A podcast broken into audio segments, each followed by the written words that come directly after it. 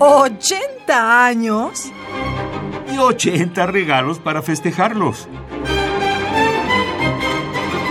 Cada día un regalo musical diferente. Heinrich Ignaz Franz von Weber fue un músico de gran reputación y uno de los principales representantes de la música de Alemania del Sur, que supo defenderse de la imperante influencia italiana. Fue uno de los primeros en la práctica de la scordatura, que es como una afinación pasajera de una o más cuerdas de un instrumento de cuerda en intervalos distintos de temperamento igual, con el fin de adaptarlos mejor a los acordes y a la tonalidad de la obra.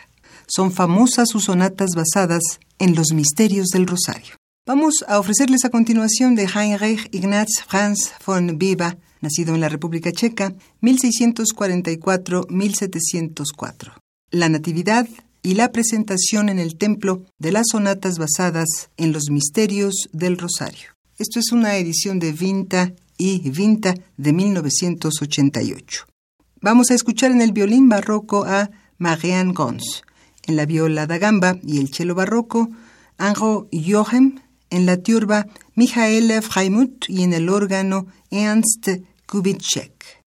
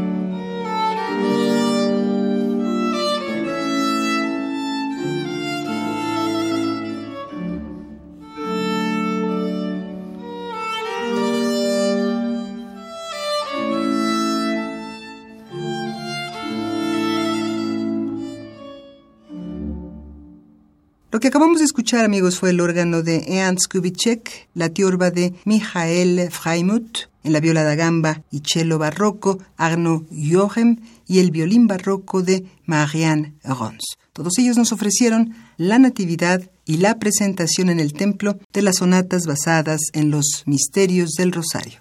El autor, Heinrich Ignaz Franz von Weber. ¿80 años? Y 80 regalos para festejarlos. Cada día un regalo musical diferente.